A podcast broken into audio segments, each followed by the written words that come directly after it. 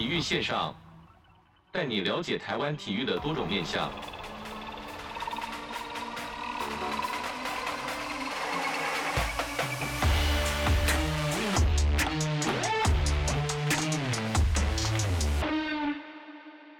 同学们，呃，不管你出生的环境是怎么样，你要记住一句话，就是自助天助，自助天助。只要你自己自强，只要你自己想追求梦想，很多人，包括上天，包括有爱心的人去，绝对会来帮助你。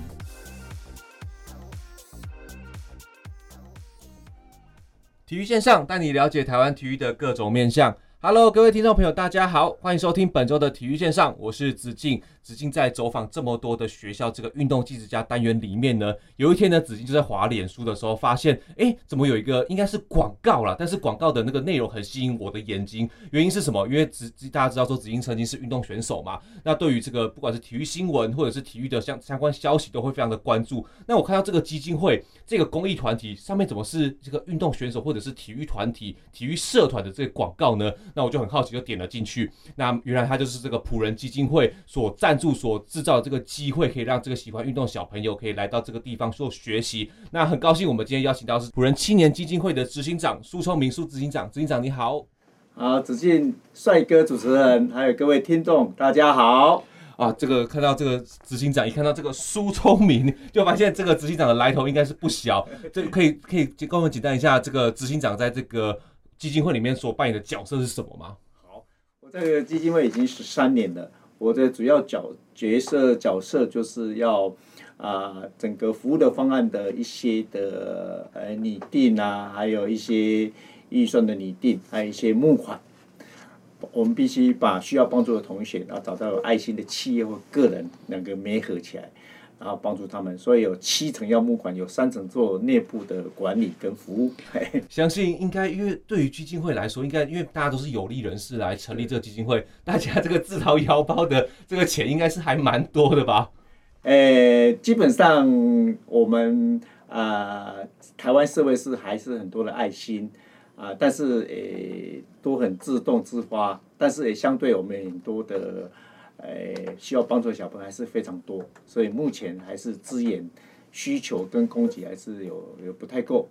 是，就是要大靠大家的这个善心捐款啊，让这个基金会可以持续来做善事。是。那听完这个执行长的分享之后呢，就要跟大家分享一下这个普仁青年关怀基金会的缘起跟成立背景，因为大家现在其实基金会太多了啦，然后所成立的这公益背景也都不一样，但是所就像子金说的，看到这个有运动相关背景的子金就眼睛为之一亮，可以请执行长跟我们介绍一下吗？好，我们这个普仁青年关怀基金会一开始开始看到很多人。朴人以为是一个宗教佛教团体，哎，还真的有这么一点点感觉哦。那只要是普人呢，我们是由中原大学诶爱心社团慈惠社诶毕业校友成立的。那我们中原大学在中坜市普人里啊，我们有个草皮叫普人岗啊，是。然后我们附近还有普人派出所、普人国小，所以我们当初成立这个基金会呢，大家很怀念在学校普人岗那个一起服务的日子，所以我们叫普人。呃，基金会，那啊、我们主要专注在啊、呃、贫困小孩的青年，呃，国中、高中到大学，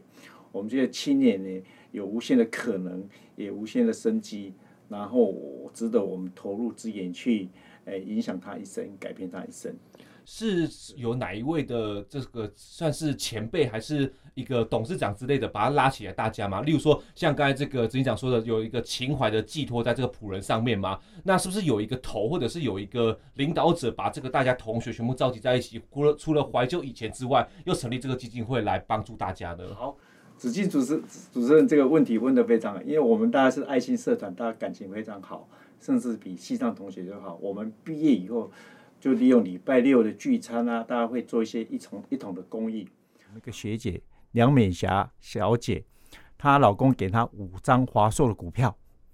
然后她把五十张，那把这十张卖了，得五百多万，就成立这个基金会。这样基金会是这样成立起来的。所以这个职业成立以后，我们就一直在做服务的事情，就这样子。哇，所以就是大家有一个从以前大学的时候，大家玩应该玩社团，然后玩爱心，帮助大家，然后到最后到了毕业，哎，手上刚好有算闲钱呐，然后把这个大家成立召集回来做了这个，其实大家都专场啦，因为毕竟在这个大学的时候，其实有从从事从哎从事很多的爱心活动，是。到了社会之后，反而实际上更去接触第一线的人，反而更有成就感。是是是是是。那目前基金会现线上有哪些计划是在帮助我们青少年呢？给我们介绍一下。好，我们的服务的对象只要是贫困家庭的孩子，有国中、高中、大学，那我们通过三个计划来服务这些同学，来陪伴他们同同学。首先是助学计划，那助学计划是我们针对国中、高中的贫困孩子，有班上的导师推荐。只要他有需要，我们就国中每个月赞助他一千块，当做生活费；高中两千块，这样赞助从国一、高一赞助他，呃，毕业大概是这样。然后第二个计划是我们发现有些孩子比较啊、呃、不不不呃学业成绩比较落后，比较爱玩一点，比较爱玩一点啊，那功课没兴趣又落后，那家里又比较贫穷，没有自信心，所以我们通过学校成立。诶、欸，叫引导计划的社团，让这些有爱心的老师，他成立社团，有体育社团，有音乐社团，还有等等任何的社团都可以，只要能够吸引学生留下来的，我们就，而且啊，老师成立这个社团，然后我们赞助他们经费，老师去照顾这些学生。这第二个计划叫引导计划的社团，第三个计划呢，我们发觉我们贫困的小孩子上大学，很多人都一直要拼命打工。没有时间去读书，所以因此我们成第三个计划叫育成计划，对一些上进的、有特殊才能的，包括体育、包括课业、包括高点，我们就特别大学生一个月就赞助他五千块，还有很多的培育的基金。好，我们就三大计划，有助学贫困为主，不管成绩；一个引导计划，对诶课业比较没兴趣，我们成立社团。然后第三个就对于企图心强的、态度好的、有特殊专长，我们成立育成计划，用这三个计划从国中、高中到大学，能够十年的陪伴他们成长。反转他们的未来，相信大家在成长过程中一定也会有这印象，就是呃班上总会有那比较爱玩的小朋友，是那其实就缺少这个老师或者是一些善心人士助他一把，不然他其实因为这个课业不好，自信心没有，那他可能或许走偏了，是那再也拉也拉不回来。那其实透过这三个计划来说，应该也拯不能说拯救，应该说帮助帮助这些可能快要偏离轨道的小朋友了。是是是是，所以主持人讲的很好，因为我们都有小朋友就是像因为参加这个社团。然后引导他们整个翻转他们的人生。是，那其中这个引导计划我就非常非常有兴趣，因为子金在做功课的时候就看到这个网站上面就引导计划有蛮多这个体育社团。那其实自己有一个很很好笑，应该说很很亲身的经验，就是会去参加体育社团的人都会比在班上会比较巧一点啊。对，就是可能家长会觉得说，或者老师觉得说你在班上可能是有一点好动的，那进了这个体育社团之后反而得到这个信心。那加上如果他的背景是比较像这个子敬长说的比较弱势一些的话，那对于这个计划来说有没有跟其他的呃计划是有不同之处的？跟我们分享一下。OK，好，因为就像子敬主持人讲的，就是很多人我们贫困孩子的家庭上国中以后，因为从小没有培养，所以课业可能停留在五四年级、五年级，所以课业根本就跟不上。然后家家里环境又比较贫苦，所以有一点自信心不足，躲在角落里面。所以因此呢，我们成立、呃、很多。老师他们是体育专长的老师，所以他们就、呃、成立这个社团，所以来吸引这些小朋友加入这个社团。我举个例子，有一个头屋国中的老师，他以前是 HBL 的校队，所以他非常喜欢打篮球，所以他对一些比较不喜欢读书的小孩，第八节课他就跟他们班上导师讲：“哎，你们这些同学通通来，我找他们打打篮球。”导师也非常高兴，因为否则这些学生会捣。比较会 捣乱，对。然后第二个学生都很喜欢吧，反正不用上课，不用坐在教室，他们就好动。所以有第八节课打打到五六点这样回去，每天打。这些学生后来后来就非常佩服这个老师啊，也代表学校去参加县内比赛得得到名，类似这样的东西。所以我们其实我们的引导计划社团是有大概三分之一以上都是诶是体育性的社团。那这些体育性的社团呢，有一个特色就是，一般来讲就是他们的课业就比较落后一点啊。当然，我们他也会招生一些对打篮球、对体育有兴趣的、成绩好的同学，那一起练习。那我们发现哦，这些成绩比较比较弱的同学啊，他体育哦，有些人特别厉害，所以教一些课业比较好，想打篮球教他，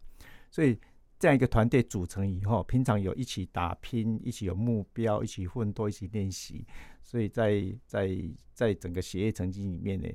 诶，老师会要求这些社团，尤其是体育社团，他要求要品德，要尊重学长，要准时，要对教练要怎么样，这是品德的教育。然后还有一些诶，他们的一些功课的要求。感觉上是不是会有一个善的循环？例如说，就是功课好的同学，但他比较不会打球；但是功课比较就是弱势的同学，他很会打球，反而是呃会的人教不会的人，然后相对功课来说也可以互相帮助。那在这个团体里面，就应该是帮班导师或者帮学校，其实解决蛮多这教学上的困难。因为老师教你，学学长教你，你可能会抗拒，对；但是同学教你就没有面子问题了，就会比较的一起大家一起向上的感觉。对，就是因为你这个这个主持人讲的很好，就是。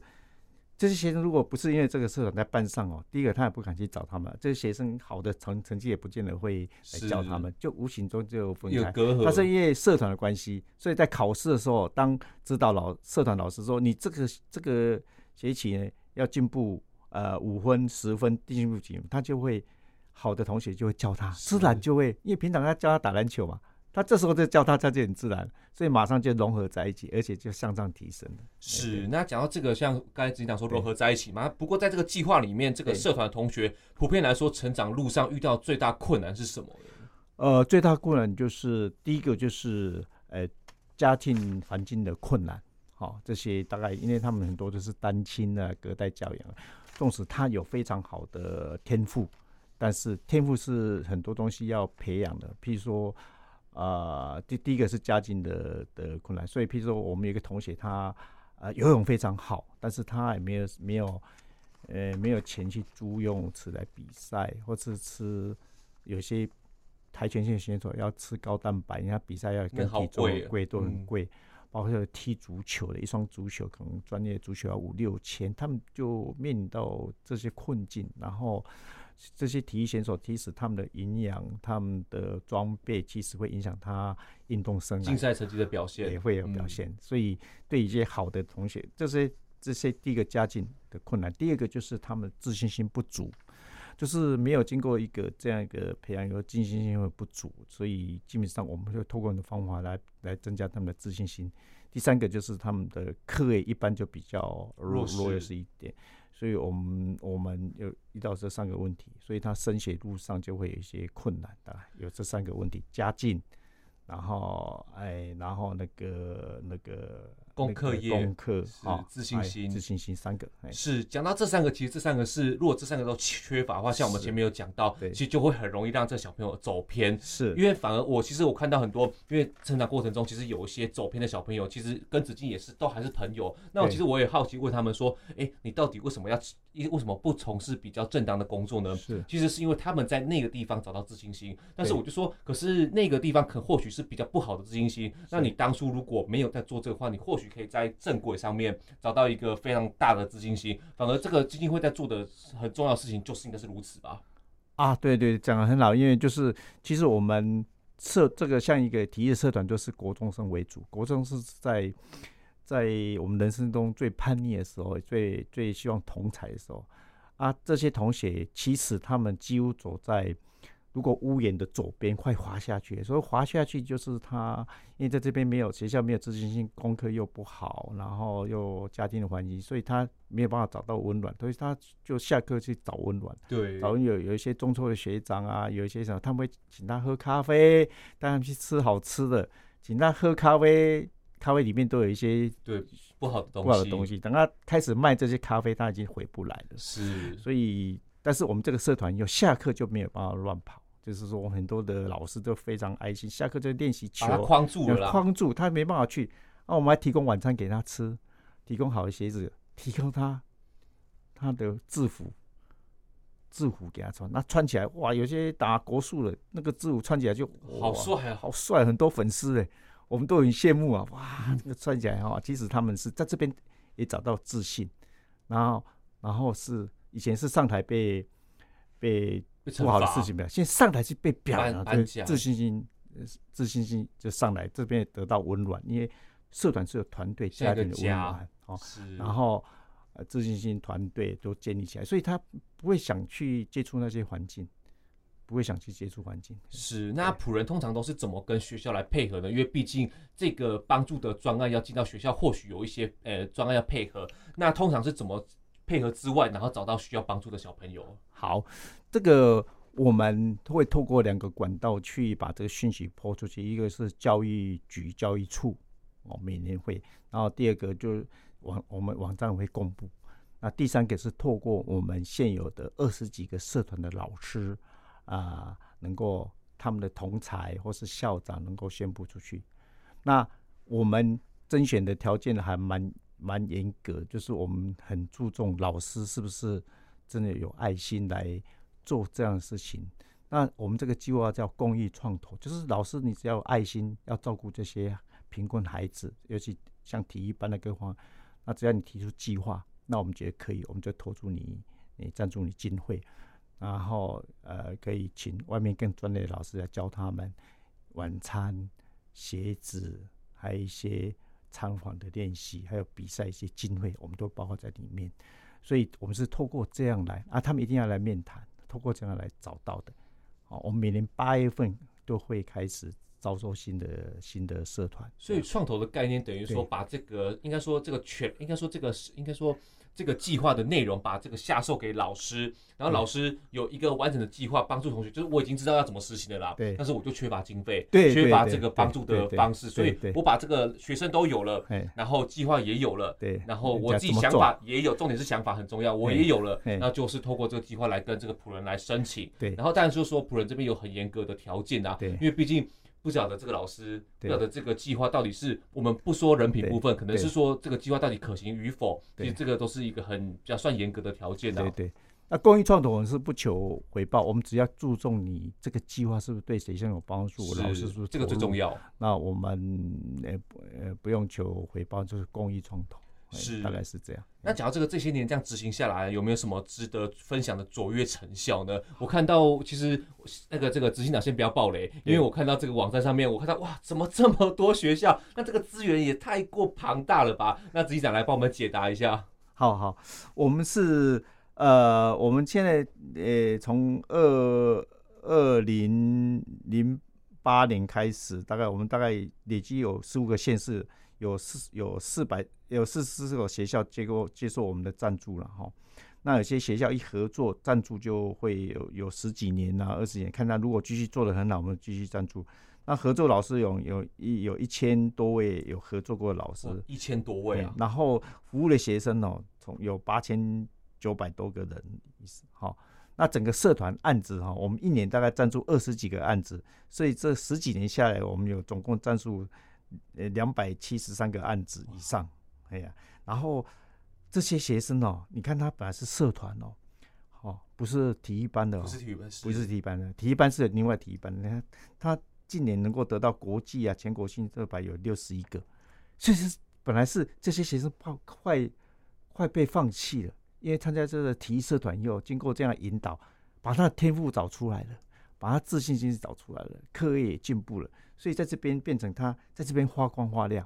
那他得到全国性的，我们还给他奖励，还是培育他上体育大学。这是我们那个，那整个学生因为参加这个社团，反正这些学生在屋檐底下，他会去搬一箱哦，那些都会出一啊。没错，他现在整个全部翻转过来，就是百分之百升学上上高中高职去，那整个就是从屋檐左边马上到右边。那不要看这个，现在很多都上体育大学、上大学的。啊，他们整个人生就翻转了。是我们一个阿妈就很好笑，她说：“哦，我想我这孙子太大哈，他以前那个孙课业很不好，那因为参加那个社团以后呢，整个科业就慢慢慢慢上来了啊，因为比赛得名又被加分，又表扬。那你如果没有这个比赛得名，也功课我都读到很好的啊，整个他他他阿妈说，哎呦，我像要做梦一样，就是很多很多这种例子，就是我们改变几千人翻转过来，这个感觉就是有那种一一千二二千三的感觉。相信这些同学到了结婚生小孩之后，他们的小朋友一样会把他。经过这个计划的精神，对，让他就是感觉像蜘蛛网脉络一样，把它往往外去扩散，就是对，变成善的一个循环。他能够在帮助家庭整个改变以后，经济改变，他能够在，他有这个爱心，有在帮助别人，就这样，这是我们重视的。那我们听到这边，我们今天稍作稍作休息一下，我们这边就知道说，这个普仁青年基金会对于这个社会上的贡献以及这个成立的背景。那我们音乐过后马上回来。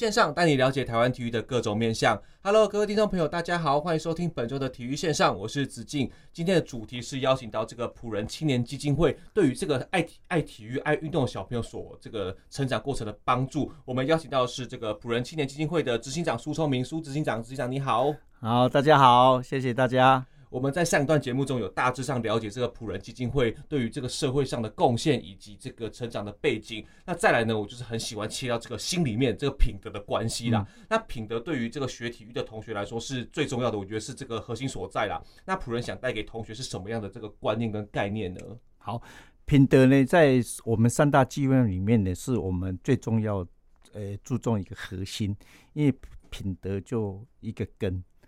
哦，然后。你越优秀，我们越要求品德。因为品德，如果品德不好，就好好像一个负分。你能力越好，你能力是九十分，跟一个能力七十分的，你品德不好是负九十分。然后品能力不好负七十分，负九十分很可怕，做出来的这个事情就会。所以我们所有赞助这些同学，我们他就要接受我们品德的影响跟教育来引导。那我们怎么引导？我们几个品德的核心，比如说。要节俭，要孝顺，要诚信，要感恩，要做公益。这几个我们会透过呃我们的每一个月一篇品德，两个月一篇品德心得，他必须写。哎，写我们会举例什么叫孝顺啊？写写什么叫孝顺？那他还要举例这个这两个月我做到哪些孝顺的具体的事情？比如说我帮阿嬷倒垃圾，我今天帮阿嬷炒一盘菜，他写下来。一学期累积很多，我们还颁发奖状给他。他是他是这样的，这所以不管不管孝顺、品德、感情，这个都是你要具体的行为哦。这个是我们透过这样的东西来改变他。那还我们还透过一些影片，还有透过一些其他品德的推广、品德基金会合作，让他们做这样的事情。所以三年下来。六年下来，十年下来，这个这个学生无形中一种习惯就变成习惯，而且品德也被树在那边的。而且我们会还具体要求他们要做公益，一学期要做六个小时的公益。你要我们要做记录啊，做了做了两百个、三百个，我们额外奖励奖状，还有 seven 给他们。那借用这种一千块的奖学金、生活费两千块、五千块来寻数，就这样。那品德不好，一次两次，如果我们劝个不听，就会淘汰掉。是。执行长这边有没有看过变化最大的小朋友呢？或者是这个家庭，就是说刚才阿妈觉得，哎、欸，这个小朋友以前不是这样子的，但是经过这个这个这个仆人的教导之后，哎、欸，怎么好像完全变一个人？有有有有，你太多了。啊，举一个最最最活心、最有趣的例子，有一个有一个国中生，他七年级是被记两大过两两小过，哇，就是退学边缘的。哎、欸，退学国七年级哦。然后他他做很多很离谱的事情，上课捣蛋就不讲了，他会把同学关在那个厕所里面剥屎，哇，不是剥尿，剥屎。所以每次下课，当地的派出所的所长或是警员就在校门口等他，少年队的，对，把他带过去就这样。那因为他因为参加我们体的社团，他他打篮球，结果他篮球打得很好，后来当队长，哦，然后当队长以后。去比赛又得名哇！整个啊啊，那老师看他喜欢打篮，所以要求他课业，哦，要求他课业，然后请他当队长，然后所以他也把班上的呃这个球队都管得很好。哪些哪些球员找不到，叫他去找，直接找出来。老师找不到，他可以找得出来。那课业也进步了，好，到国三以后，他剩一小过，他说：“老师，我不希望在我国中还留下任何记录。”所以他他就拼命帮学校做公益，去外面做公益，爱校服务，校过。所以到国中毕业以后，他完全没有过了。然后上高中也是继续打篮球，因为加分，然后继续继续变成诶、欸、他们校队的一员。然后暑那个假日都会回学校帮忙老师培训这些带球队。对，对，你看这个这个同学本来是是文化差不多坏掉了啊，就是人生他已经你看二大二小啊。啊，通过这样一个社团的提升，他变成找到自信，然后完全改变，然后现在正继续升学，就是整个所有的导师都感谢这个体育老师，然后家里的家长也是非常谢谢他，就整个改变了。这是我我我们很很很，很印象很深刻的，深刻非常深刻，整个一百八十度。像子敬做这个运动技职家单元的节目，就觉得说，呃，课业品德，我觉得是体育选手必须去具备的。那像体育社团小朋友，像我前面有讲到，就是其实。都是班上比较 就是比较皮的啦，比较爱玩的，都会被这个导导师或者家长丢到体育社团去。可是，在这个不爱念书状况下，对这个除了不爱念书以外，像这个警长前面讲到，例如说烘焙，或者是像其他的记忆的游程，那这个仆人是怎么建议我们这些同学是可以适性发展的？OK，好啊，像我们三大计划同学，我们每年的暑假寒假都会办一些营队，这营队我们会请一些这方面的老师。呃，因为业界啊，比如说做巧克力世界，我们有一个小朋友世界得名的，会请他来分享，有也会分享一些美华美甲的，哦，类似这样啊。如果参加我们球队或是我们有不同的社团，他们就可以就可以有兴趣，就可以加入我们的育成计划。我们就如果对美甲有兴趣，我们就往美甲。我们现在跟曼都他们合作，哦，那个美发集团，没有集团有美甲、美华，还有。眉毛的，还彩妆的那个现在很多。然后如果对高屏有兴趣，我们跟高屏很多合作，是我们多元的发展。因为我们透过啊营队，透过线上的教学活动，让他们知道这样的讯息，有的话就会我们就引导他适性的发展，不一定要走体育这条路。甚至有些有些爱念书的小孩，哎，化解他哎对读书进步很多，我们就往那个全力冲刺，往冲刺，我们就。给他些一点补习费啊，都我们都可以愿意做赞助的，就是变成我们育成计划第的第三个计划的纳入的学生，他只要品德好，嗯、肯上进，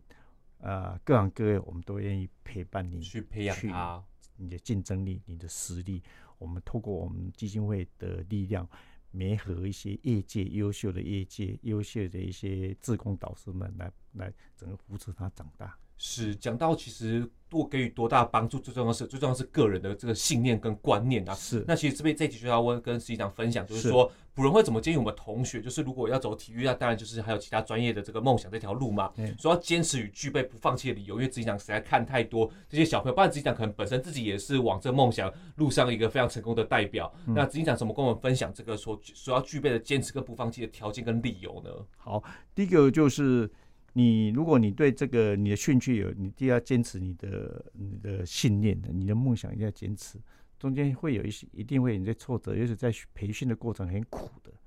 但是你必须眼眼光看看更远的未来，更远的地方。这些苦就跟人说，你要成功，你要那个都可以。第二个，你一定要找到一个标杆，你的导师去学习他的一言一行，他的想法。好，第三个就是。你要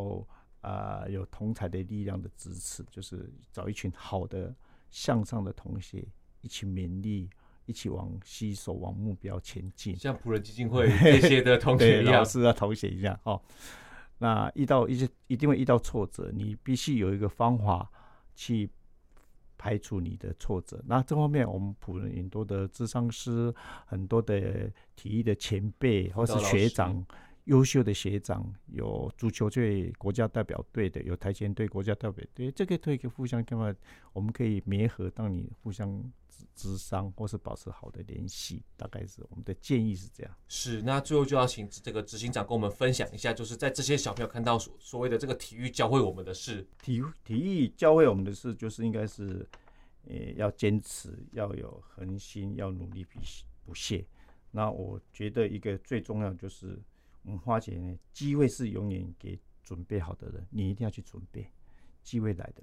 他绝对会找上你。是，是，那我们这边先再稍微稍作休息一下，在这边就可以知道说，这个执行长以及普仁基金会对于品德以及这个教育所所要的坚持跟理想啦。那在下一段节目呢，我就要带大家，如果今天听到这个节目，觉得说，哇，我真的很想要帮助这些小朋友，有哪些管道呢？我们在下段节目中来就会来为大家解答。我们这边休息一下，我们马上回来。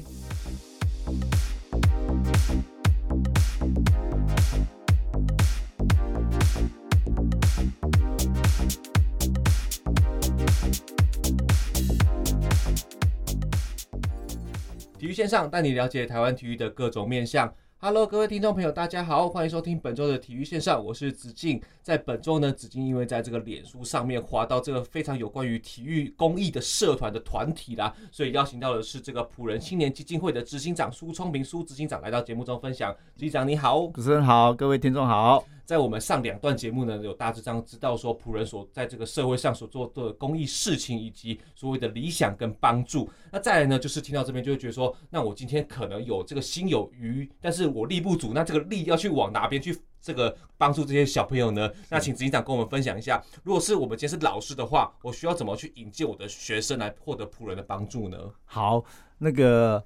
其实我们学生呢是很多是。的学生的贵人是学校的老师，因为他的学校的老师帮他推荐以后，他改变他一辈子。他说说，真的非常谢谢学校老师，他才有这个机会。所以学校老师要知道我们的信息，是我们每年都会发发文到教育局、教育处，会会转发公文给各位老师，那各位老师可以随时呢可以注意这个新闻。那更简单就是说。你随时关注我们的网站，我们每所有的申请，所有好的后康啊，通通在网站里会。就像子敬在滑脸书的时候滑到这个朴人的这个讯息一样。对啊，对啊，你就可以。那我们都，我们全国现在有六百多个老师是我们的义务职工。哇，是种子教师的概念啊。他就是帮我们找到需要帮助的学生，帮我们照顾这些学生，帮我们。哎，要求他们做品德的教育，做善的循环，做公益啊，等等这些，还写心得帮我们收集，大概有六百多位。希望欢迎各位老师能够加入我们这个的志工导师。是，那如果我今天是学生呢？我今天是小朋友的话，那我要怎么获得仆人的帮助呢？好啊、呃，最简最简单，你加入我们的 FB 的粉丝团，哦、我们所有的活动，包括夏令营这些，通通免费哦。包括所有游学高雄游学培甚至有机会。去国外学语文，甚至像营队，通通会在我们的的粉丝团公布。我看到这个照片分享很丰富啊，啊。对啊，对，然后诶，随时关注我们的官方网站，粉丝团最好了，因为随时会通知。会更新。我们还有很多的粉丝团，LINE@ 啊等等都加入啊。这些很多都是免费，很多机会在里面的，甚至到国外到大学可以到德州去当交换学生的，这个全部都是免费的。其实最怕是去找资源，你不晓得有这个资源可以去使用。那透过这个呃这个消息的布达，就可以知道说，哎，普人里面其实很多的机会是可以给准备好的人。对对，是要给准备好的人。那今天我换到这个换到一般民众，我今天想要帮助这些小朋友、这些学生，我要怎么来加入普人的行列呢？哦，太好了，就是我们也希望很多爱心呢，能够来一起呢，各位爱心的手是大手，一起来拉起这个我们希望赞助的小手。那我们很多的管道了哈，第一个最简单就是你搜寻朴人，我们的官网，你可以有可以线上可以捐款。然后我们现在我们的行销也发展很多的。的的多元的捐款管道有来 Pay 啊、街口户啊、啊啊派钱包啊、雅虎啊、哦 Seven iPhone 莱尔富啊、事务机器啊、Open Point 的 APP 啊等等都有，随时都都可以进来加入我们这个，甚至没有你就你就诶不会操作这个，你就可以打电话来我们基金会，诶就我们就随时有人帮你做服务哦，管道非常多，只要一百块、两百块都不嫌少。其实 就是说这个。金一己之金额大小是到其次，是重点是有这个心来帮助这些小朋友，其实这是最重要的。对对对对，是。那在最近普人有没有举办什么公益活动？我看到这个像这个执行长说的网站，其实 FB 好丰富哦。那一时之间觉得，哎、欸，到底最近有没有哪一个活动是可以我们去参与的，或者是一起共享盛举的呢？好，这个我们最近跟呃比较近的刚开始一个活动，就是我们跟维乐山丘凤梨酥他们合作。那维山丘凤梨酥的创办人也是我们第三届、第四届的董事长，